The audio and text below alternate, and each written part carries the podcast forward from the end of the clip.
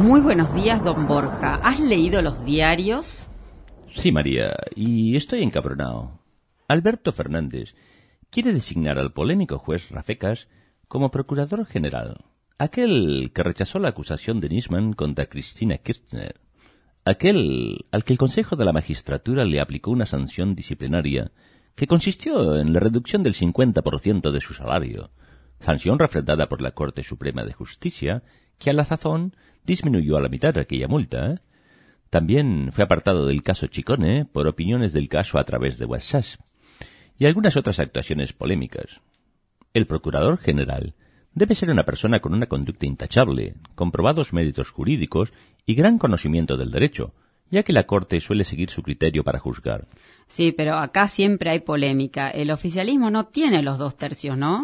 Eh, bueno, María, por eso es que están queriendo sacar una ley para poder nombrarlo por mayoría simple. ¿eh? Elisa Carrió había firmado una solicitada que pedía su remoción como juez allá por 2016, y ahora, según ella, por temor a que se nombre uno peor, apoyaría el nombramiento de Rafecas. La ex legisladora pidió apoyarlo para fortalecer a Alberto frente a Cristina. Es que el kirchnerismo quiere nombrarlo rápidamente para sacar al, sacar al actual procurador interino, Casal, pero el juez, en un rapto de dignidad, sugirió que no aceptaría el cargo si no tiene los dos tercios. Teme quedar vacío de poder. Por su parte, Alberto Fernández expresó Este no es un problema de principios, es un problema práctico. Claro, los principios a la mierda. Parece la famosa frase de Groucho Marx, aquella de si no les gustan mis principios, tengo otros. Ochenta fiscales escribieron al Senado explicando la importancia de que sea nombrado por los dos tercios de la Cámara, lo que daría legitimidad al cargo. Pero allá van los kirchneristas a cambiar la ley para nombrar a este candidato. Desde la reforma constitucional del 94, el cargo de Procurador General ganó protagonismo. Reforma fea la del 94.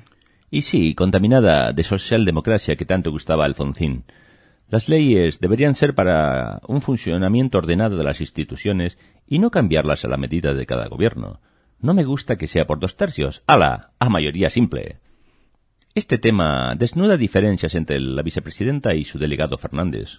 Bueno, veremos quién gana. Cristina suele prevalecer en estas discusiones. Será muy interesante ver la definición de este tema. Estoy muy apenado por la muerte de Diego Armando Maradona, a quien pude ver jugar en su mejor momento. Qué alegría, qué fiesta era aquello. Ese muchacho hacía fintas entre sus rivales con tal facilidad el gobierno, como siempre, quiso sacar provecho de las exequias del ídolo, y en lugar de hacerse en un estadio de fútbol, cosa que hubiera sido más natural y al aire libre, lo organizaron en Casa Rosada. ¡Qué mogollón! A nivel local, Maurito ya se apuró a nombrar una calle con el nombre del crack. No vaya a ser que no sean los primeros en usufructuar eso. En una época, se dejaban pasar al menos diez años desde la desaparición física de alguien para homenajearlo nombrando con una calle su nombre. Estos tíos no dejaron pasar ni diez minutos. ¿Sabes? En estos días he aprendido a beber de ese brebaje amargo que tomáis. ¿El Fernet Borja? La pajeza de los políticos para coger cualquier noticia rutilante y usarla en su provecho.